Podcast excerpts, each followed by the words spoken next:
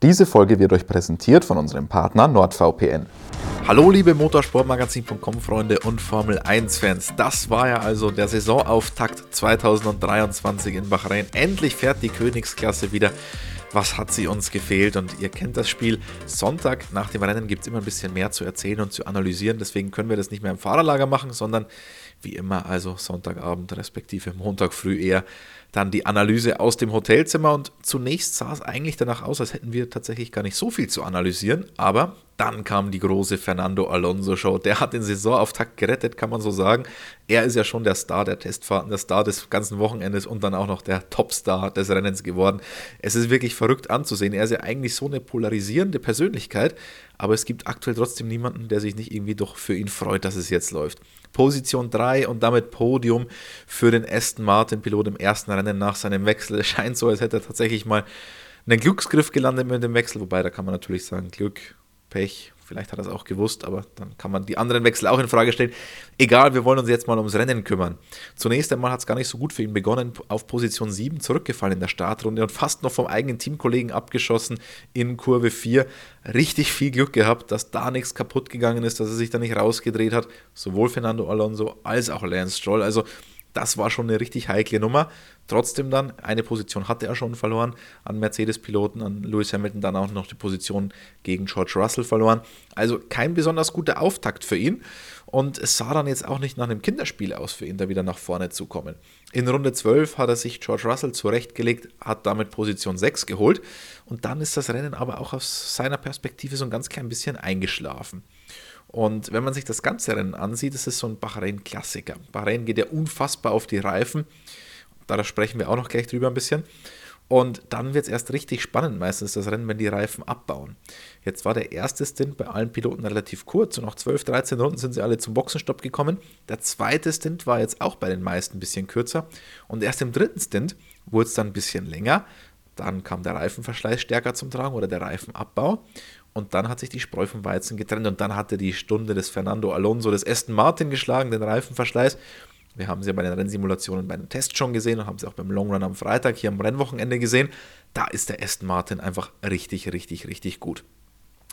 Dann hat er sich Lewis Hamilton zurechtgelegt in diesem letzten Stint in Runde 37. Und was war das für ein Zweikampf? Lewis Hamilton gegen Fernando Alonso. Alleine wenn man die Namen schon hört, wird man ein bisschen nostalgisch. Das ist Formel 1. Und Kurve 4 sah es erstmal danach aus in Runde 37, als hätte er ihn gepackt, aber dann Probleme bekommen. Diese Kurve 4 in den Zweikämpfen, das ist eine ganz, ganz knifflige Stelle. Wir erinnern uns auch zurück, Sebastian Vettel da mal einen Zweikampf gegen Lewis Hamilton, hat sich dann rausgedreht. Es ist schwierig dort. Ähm, und Fernando Alonso hatte da auch mehrmals seine Problemchen. Er hat gesagt in der Pressekonferenz, er will uns nicht verraten, woran das liegt, aber es ist eher sein persönliches Problem noch mit diesem Aston Martin AMR 23 als ein Problem im Auto selbst. Also da hat es nicht geklappt, aber die Runde drauf, da hat er sich dann Lewis Hamilton richtig zurechtgelegt. Ein sensationeller Zweikampf war das. Ähm, hat ihn in Kurve 8 komplett anders genommen. Eigentlich so in Kurve 9, 10 rein, nicht die typische Überholstelle, aber er hat es tatsächlich geschafft und das mit Lewis Hamilton. Also das war wirklich eine Augenweide, aber das war schon wieder auf Messers Schneide. Also was Fernando Alonso da abgezogen hat, das war einerseits natürlich fahrerisch sensationell von der Performance her, aber andererseits auch sehr, sehr riskant teilweise. Aber es ist immer gut gegangen. Also man kann da wirklich nur den Hut vor ihm ziehen. Als dann auch noch Charles Leclerc in Runde 41 ausgefallen ist, lag er schon auf Position 4 und dann konnte man erahnen, ja, okay, es könnte tatsächlich noch dieses Podium werden, denn er hat aufgeholt auf Carlos Sainz und den hat er in Kurve 11 gepackt. Auch keine ganz übliche Stelle für ein Überholmanöver, auch ein sehenswerter Zweikampf wieso waren es immer so außergewöhnliche Überholmanöver von Fernando Alonso und nicht einfach auf der Geraden vorbei mit DRS, wie man es meistens sieht. Er meint, die, der Topspeed des Aston Martin sei jetzt nicht so überragend gewesen und deswegen musste er halt dann eben ein bisschen anders überholen. Aber sensationelle Performance von ihm. Wenn wir ihn so sehr loben, mit Position 3, Podium klar, müssen wir aber auch Lance Stroll erwähnen. Ganz schwieriges Wochenende für ihn mit den Handgelenken die beide nicht so richtig funktionieren. Eine ja frisch operiert, gebrochene Zehe, keine Testfahrten gehabt, mit Schmerzen dann gefahren und er ist auf Position 6 gelandet, also auch wirklich eine hervorragende Leistung und das zeigt natürlich, wie gut dieser Aston Martin ist. Ist Aston Martin schon auf Position 2, also in der, jetzt aktuell in der Konstrukteurswertung auf jeden Fall, aber ist das auch so die Hackordnung, die wir an die wir uns in dieser Saison gewöhnen müssen. Wird Aston Martin vielleicht sogar noch Red Bull angreifen? Zu Red Bull sprechen, sagen wir gleich noch ein bisschen mehr. Äh, ich würde mal sagen, Red Bull kann man nicht unbedingt angreifen. Aber ist das jetzt ein realistisches Bild, dass Aston Martin da vorne ist, dass man da Ferrari und Mercedes im Griff hat? Also ich würde mal ein ganz, ganz, ganz, ganz, ganz großes Fragezeichen dahinter setzen. Und das hat man auch bei Aston Martin ein bisschen betont. Bahrain ist eine sehr spezielle Strecke. Bahrain, wir haben es gerade auch schon angedeutet, geht extrem auf die Reifen, deswegen ein klares Zwei-Stopp-Rennen. Und selbst mit zwei Stopps wird es hinten raus richtig heftig, die Reifen am Leben zu halten. Also das ist sehr ungewöhnlich in der Formel 1. Der Asphalt ist einzigartig, daraus der Asphalt in der, in der ganzen Saison. Und deswegen bin ich mir da noch ein bisschen unschlüssig denn die Stärke des Aston Martins war ja Renntrim. Und das war auch schon die Stärke des letztjährigen Aston Martin. Und das ist generell ein bisschen in der DNA von Team Silverstone, von Force India. Die waren ja auch immer richtig stark im Renntrim. Und eine Rennstrecke, die diesen Renntrim, die den Reifenabbau, den Reifenverschleiß extrem in den Vordergrund stellt, da kann ich mir vorstellen, dass der Aston Martin verhältnismäßig ein bisschen besser aussieht als auf anderen Rennstrecken. Wie viel das tatsächlich ausmacht, ob das tatsächlich noch die DNA des Autos ist, das wissen wir zum aktuellen Zeitpunkt nicht. Also da müssen wir uns jetzt mal gedulden. Cheddar, Melbourne sind komplett andere Rennstrecken, gehen auch nicht so sehr auf die Hinterachse. Bahrain ja wirklich ganz extrem, was die Traktion angeht. Also da müssen wir mal abwarten. Sehen eigentlich alle so, sowohl bei Aston Martin als auch bei der Konkurrenz. Das ist natürlich dann die Hoffnung der Konkurrenz, was die Befürchtung von Aston Martin ist. Aber für den Moment eine absolute Sensationsgeschichte. Ähm, Fernando Alonso hat auch noch dem Eigentümergedanken Lawrence Stroll, dass er so an dieses Projekt glaubt. Er sagt, das hat nichts mit Regeln zu tun und so weiter. Nein, das ist Lawrence Stroll, der so daran glaubt, dass Geld reinsteckt, die Leute holt und so eben dieses Projekt vorangetrieben hat. Und sagt aber auch gleichzeitig Fernando Alonso, das ist erst der Anfang. Wir haben ein komplett neues Auto in diesem Jahr, wir müssen auch erst verstehen, Weiterentwicklung und so weiter. Also das ist nur der Startpunkt. Hoffen wir, dass vielleicht sogar noch mehr kommt, wäre natürlich schön. Aber wenn man das Ganze realistisch betrachtet, Red Bull, es war eine absolut dominante Vorstellung, so wie wir es ja eigentlich auch erwartet hatten. Max Verstappen hat den Grand Prix gewonnen, 12 Sekunden vor seinem Teamkollegen Sergio Perez, Fernando Alonso dann 38 Sekunden dahinter. Vielleicht war der Abstand ein bisschen vergrößert durch die Strategie, aber andererseits, Red Bull musste halt auch nicht komplett durchziehen, da wäre schon noch mehr drin gewesen. Warum? Red Bull hat als einziges Team keine zwei harten Reifen mehr übrig gehabt, weil man gesagt hat, wir kommen mit den Soft-Reifen auch durch, mit Soft, Soft, Hard. Äh, unser Auto ist so sanft zu den Reifen, dass wir da lieber Soft, Soft, Hard fahren, statt so wie der Rest Soft, Hard, Hard. Und das war auch die schnellste Strategie insgesamt. Man konnte sich erlauben. Der Reifenverschleiß oder der Abbau war tatsächlich ein bisschen weniger als zuvor am Rennwochenende. Also da hatten alle Teams weniger Probleme. Und wenn man dann natürlich mit den zweimal Softreifen fährt, kann man das noch ein bisschen besser umsetzen. Eine absolut dominante Vorstellung, ein bisschen Probleme gab es zwischendrin mal bei Max Verstappen, da hat die Hinterachse beim Runterschalten blockiert, aber nichts Großes, konnte man auch ein bisschen abmildern, das Problem. Eigentlich nicht der Rede wert. Sergio Perez hat seine Position am Start erstmal gegen Charles Leclerc verloren, konnte dann im ersten Stint nicht am Monegassen vorbeigehen, aber dann hat man die Strategie ein bisschen ausgespielt, hat ihn länger draußen gelassen, hat ihm dann die Softreifen gegeben, einen größeren Reifen-Offset und den weicheren Reifen war es dann doch ein leichtes, an Leclerc vorbeizugehen. Dann lagen die beiden Red Bull auf Position 1 und 2 und dann war die Messe gelesen. Sergio Perez hat dem Start ein bisschen hinterher getrauert, dass da sein Rennen gegen Verstappen vorbei war. Ich würde mal sagen, der Start hätte laufen können, wie er wollen, wie, wie er will, aber ich kann mir nicht vorstellen, dass Perez überhaupt eine Chance gegen Max Verstappen gehabt hätte. Das war aber eben jetzt Bahrain. An und für sich sieht die WM nicht besonders spannend aus, muss man einfach so sagen. Vorne an der Spitze mit Red Bull mit so einem Vorsprung. Aber auch da gilt, es ist eben die erste Strecke, es ist eine einzigartige Strecke und wir erinnern uns an letztes Jahr auch noch zurück. Da ist Red Bull nicht besonders gut gestartet, auch performance-technisch lag man da hinten und am Ende wurde es doch noch eine sehr dominante Saison. Also, ich bin mal gespannt, was das noch bringt. Trotzdem, es sieht schon so aus. George Russell hat Red Bull sogar schon zur Weltmeisterschaft, Max Verstappen zur Weltmeisterschaft gratuliert. Es wird richtig schwer für den Rest, da noch irgendwas auszurichten. Jetzt beginnt sie wieder, die spannendste Zeit des Jahres. Die Formel 1-Saison 2023 steht unmittelbar bevor. Saison steht bevor, die Launches liegen damit hinter uns und wir befinden uns schon mitten in der Reisesaison. Ob bei Ferrari in Maranello, ob bei Alpine in London oder Sauber in der Schweiz. Motorsportmagazin war natürlich mit dabei und da haben wir ganz fleißig für euch in die Tasten gehauen, aber nicht auf so einem schönen, komfortablen Arbeitsplatz wie hier in unserem Grazer Büro, sondern zusammengepfercht in die Laptop-Tastatur gehauen, entweder am Flughafen, im Café oder im Hotelzimmer, wo auch immer. Eins ist aber immer wichtig, vor allem wenn man in so einem öffentlichen Netzwerk unterwegs ist, Sicherheit. Und da kommt unser Partner NordVPN ins Spiel, der uns die Sicherheit bringt, wenn wir recherchieren. Und die kann er euch auch bringen, aber noch viel mehr. Mit nur einem Mausklick könnt ihr euch überall auf die Welt hinversetzen. Und das ist besonders gut, wenn ihr die Formel 1 verfolgen wollt und im Ausland seid. Wenn ihr wie Motorsportmagazin aus Österreich kommt oder wie unser geschätzter Kollege Roger Benoit aus der Schweiz und ihr dann mal im Urlaub oder auf Dienstreise seid und nicht auf die Formel 1 verzichten wollt, dann könnt ihr mit NordVPN einfach eurem Computer sagen, zack, ich will jetzt in Österreich oder in der Schweiz sein, dann könnt ihr den Stream anschauen vom Schweizer Fernsehen oder von Servus TV oder von ORF, wie auch immer. Mit NordVPN ist die Formel 1 immer bei euch dabei. Jetzt also wieder zurück in einem dieser besagten Hotelzimmer und dann müssen wir über Mercedes sprechen. Position 5 für Lewis Hamilton, Position 7 für George Russell und das für das einst so erfolgsverwöhnte Team. Toto Wolf hat von einem unserer schlimmsten Renntage gesprochen und der hat ja gestern schon das Team komplett oder das Konzept, zumindest das Auto komplett angezählt. Ich finde, ganz so extrem war er nach dem Rennen nicht mehr, aber es war natürlich schon so, dass man sich vom Rennen ein bisschen mehr erhofft hatte. Man hatte gesagt, okay, auf eine Runde, da fehlt es noch, aber wir haben ein gutes Rennauto, dachte man, vor allem nach dem Freitag. Aber 50 Sekunden Rückstand für Lewis Hamilton, 55 Sekunden Rückstand für George Russell, dass Fernando Alonso davor ist und dass vielleicht auch noch Ferrari dazwischen ist, das stört Mercedes gar nicht so sehr. Was Mercedes extrem stört, ist der Riesenrückstand auf Red Bull. Die fahren in einer anderen Liga. Ähm, wieso hat es diesmal auch in den Longruns nicht so geklappt? Im letzten Jahr war es ja auch oft so, dass man auf eine Runde nicht konkurrenzfähig war. In den Longruns hat man dann oftmals irgendwelche Rundenzeiten gesehen, die wir nicht gesehen haben und meinte, man war das schnellste Auto auf der Strecke. Davon war man sowas von Lichtjahre entfernt bei diesem Bahrain Grand Prix. Mercedes hat einen relativ kleinen Heckflügel drauf gemacht.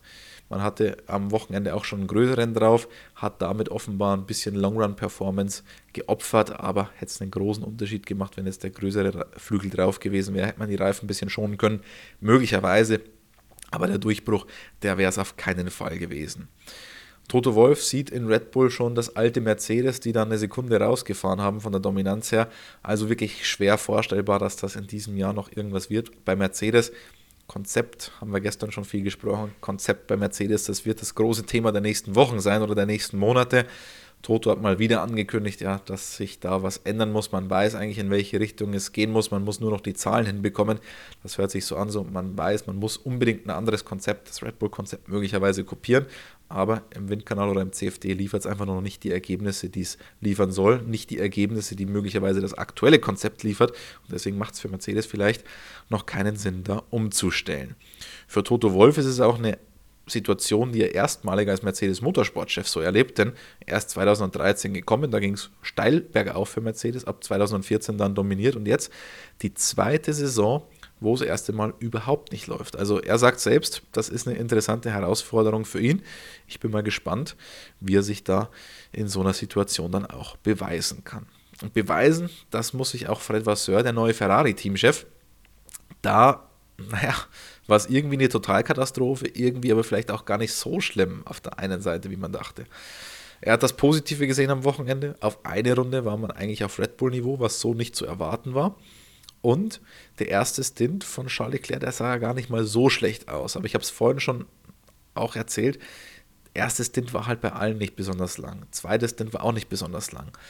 Und Charles Leclerc konnte sich erstmal lange auf Position 2 halten, ist dann von Perez überholt worden, war dann Dritter. Ob es fürs Podium gereicht hätte, schwer zu sagen. Fernando Alonso war halt richtig schnell. Ob Leclerc dann die Reifen so eingegangen wären wie Carlos Sainz später, wir wissen es nicht. Er ist ausgeschieden und das ist natürlich das riesengroße Problem von Ferrari jetzt, Zuverlässigkeit. Im letzten Jahr war der Motor nicht standfest genug, so dass man die Leistung runterdrehen musste. Über den Winter durfte man ja keine Leistung nachlegen, aber nur Zuverlässigkeit. Das wollte man bei Ferrari gemacht haben und naja, ihr habt es gesehen, Testfahrten, Probleme mit den Drosselklappen beim Haas. Auch der Alpha ist mal mit Motorproblemen stehen geblieben bei den Testfahrten. Das Werksteam blieb verschont bis zum Rennwochenende. Schon vor dem Rennen hat man bei Charles Leclerc noch die Batterie ausgetauscht und eine Steuereinheit. Was genau da los war, weiß man noch nicht. Gleiches gilt für den Ausfall. Er hatte auf jeden Fall keine Leistung mehr. Man geht von einem Motorschaden aus und das im ersten Rennen. Also das ist ein richtig, richtig, richtig herber Rückschlag für Ferrari. Ähm, ich bin mal gespannt, was die Analysen da ergeben. Mit dem angestammten Motorkontingent wird es jetzt nach dem ersten Rennen schon richtig schwer. Der große Rückstand auf Red Bull ich habe es vorhin beim Aston Martin auch schon erklärt, andere Strategie, das ist auch so ein bisschen der Strohhalm, an den sich der Teamchef da klammert. Fred Vasseur sagt, naja, das hat das Ganze noch ein bisschen vergrößert, als es möglicherweise normal gewesen wäre, weil Ferrari konnte das einfach nicht machen. Da haben die Reifen nicht so gut gehalten, dass man da mit Soft, Soft, Hard durchkommen würde. Da musste man den Hard zweimal nehmen.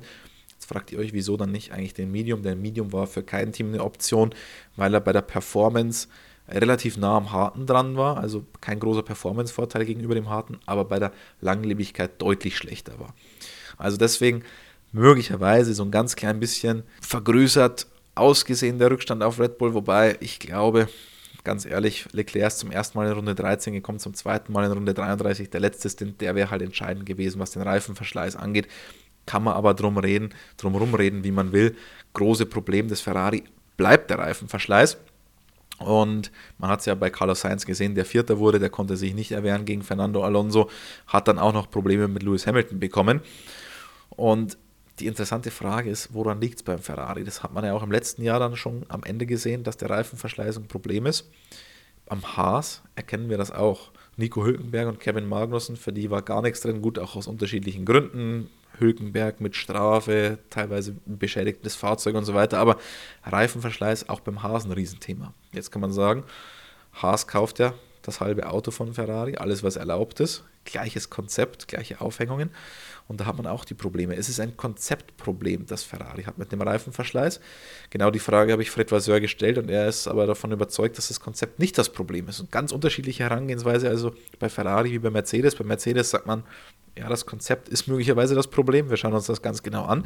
Bei Ferrari sagt man, nein, das Konzept ist nicht unser Problem. Man will da im Setup was ändern und dann hofft man, dass man die Probleme in den Griff kriegt mit Reifenverschleiß.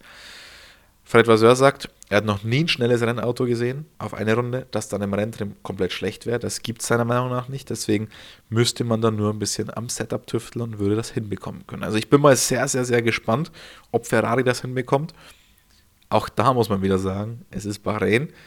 Jeddah ist eine komplett andere Hausnummer, Melbourne dann auch. Also da glaube ich, dass es Ferrari deutlich einfacher haben wird, aber insgesamt war das natürlich richtig schwach von der Scuderia. Zuverlässigkeit nicht gestimmt und Performance nicht gestimmt. Ja, so startet man nicht gerne in die Saison, aber im letzten Jahr lag Red Bull hinten, ist Red Bull ausgeschieden und am Ende wurde es trotzdem noch eine dominante Saison. Ich kann es mir nicht vorstellen, aber die Hoffnung stirbt zuletzt für Ferrari und für die Formel 1.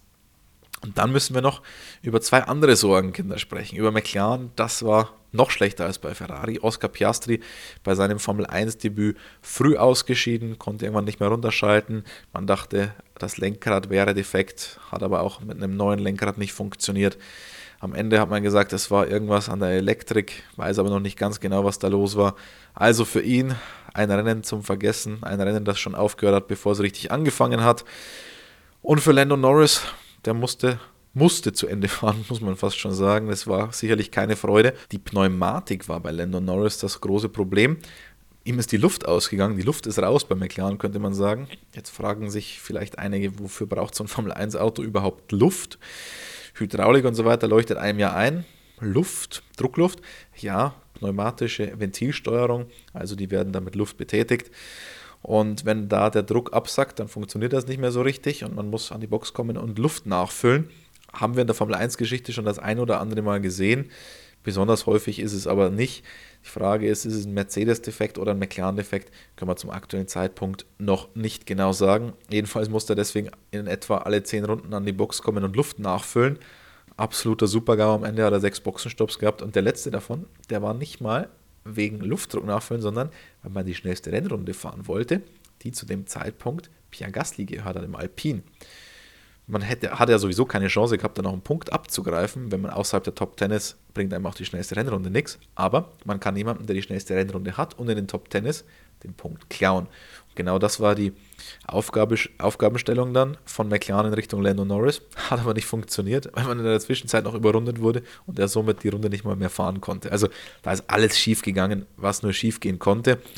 Äh, man hatte noch Glück, dass Guan Yu Zhou das Ganze erledigt hat. Alpha hatte nämlich den gleichen Geistesblitz. Auch Joe war außerhalb der Punkteränge, hat man dann nochmal zum Boxenstopp reingeholt, frische Reifen, hat dann Pierre Gasly diese schnellste Rennrunde noch entzogen und den Extrapunkt für Alpine. Ich habe gesagt, alles schief gegangen, was schief gehen konnte bei Lando Norris. Fast noch schlimmer. Ja, die beiden duellieren sich da wirklich um diesen Platz.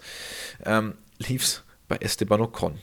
Es hat angefangen mit dem Start. Es stand nicht exakt in seiner Startposition, stand ein bisschen zu weit rechts drüben, nicht zu weit vorne, sondern zu weit rechts. Das wurde an die Stewards weitergegeben. Die haben gesagt, ja, war nicht okay, Strafe, fünf Sekunden.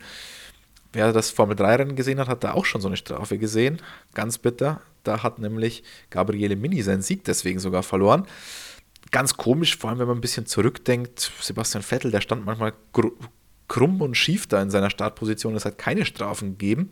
Jetzt ist es allerdings so, man hat Virtual Race Control Room in Genf und da hat man das ein bisschen genauer gesehen, hat das dann weitergeleitet an die Stewards. Früher ging das gar nicht erst an die Stewards, früher war das relativ egal und man hatte wichtigere Sachen zu tun.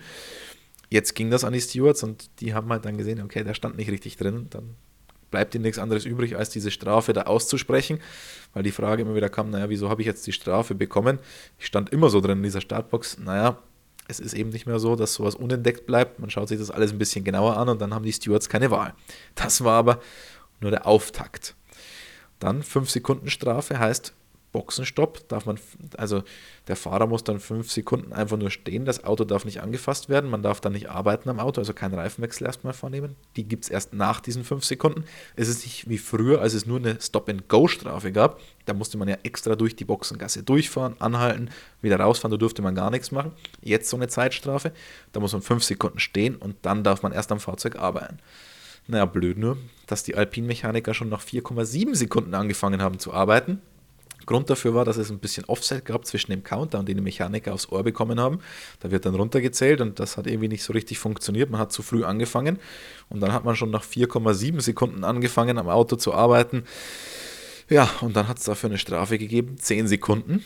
Und als wäre das nicht schon genug, beim Rausfahren aus der Boxengasse hat Esteban Ocon den Boxenlimiter, den Speedlimiter, ungefähr einen halben Meter zu früh losgelassen oder deaktiviert wurde dann mit 0,1 Stundenkilometer zu viel geblitzt. Nochmal 5 Sekunden Strafe. Also viel mehr kann wirklich nicht schief gehen. Ich habe mir übrigens sagen lassen, dass man dann bei dem Absitzen der nächsten Strafe von den 15 Sekunden auch nur bei 15,1 Sekunden war, bis man angefangen hat. Also da auch nochmal so ein Risiko einzugehen, verstehe ich nicht ganz, aber sei es drum, es ging dann am Ende um eh nichts mehr. So, jetzt haben wir die wichtigsten Themen besprochen. Es gäbe aber noch so viel mehr, wie immer. Die Formel 1 ist so vielfältig und so spannend, auch wenn es erstmal nicht so der absolute Burner war. Aber ihr könnt euch sicher sein, bei uns bekommt ihr alles. Entweder auf der Website, könnt ihr natürlich die App runterladen, kostenlos für Android und iOS. Da gibt es dann noch eine Rennanalyse, da gibt es dann noch Stimmen von Fahrern und Teams, die wir jetzt nicht besprochen haben. Oder ihr wartet einfach ein bisschen und wir machen noch mehr Videos für euch, Livestreams. Die Wartezeit bis Chida, bis zum nächsten Rennen, die wird gut überbrückt. Und wenn ihr da nichts verpassen wollt, würden wir uns sehr freuen, wenn ihr den Kanal abonniert und die Glocke aktiviert. Dann seid ihr wirklich auf der sicheren Seite.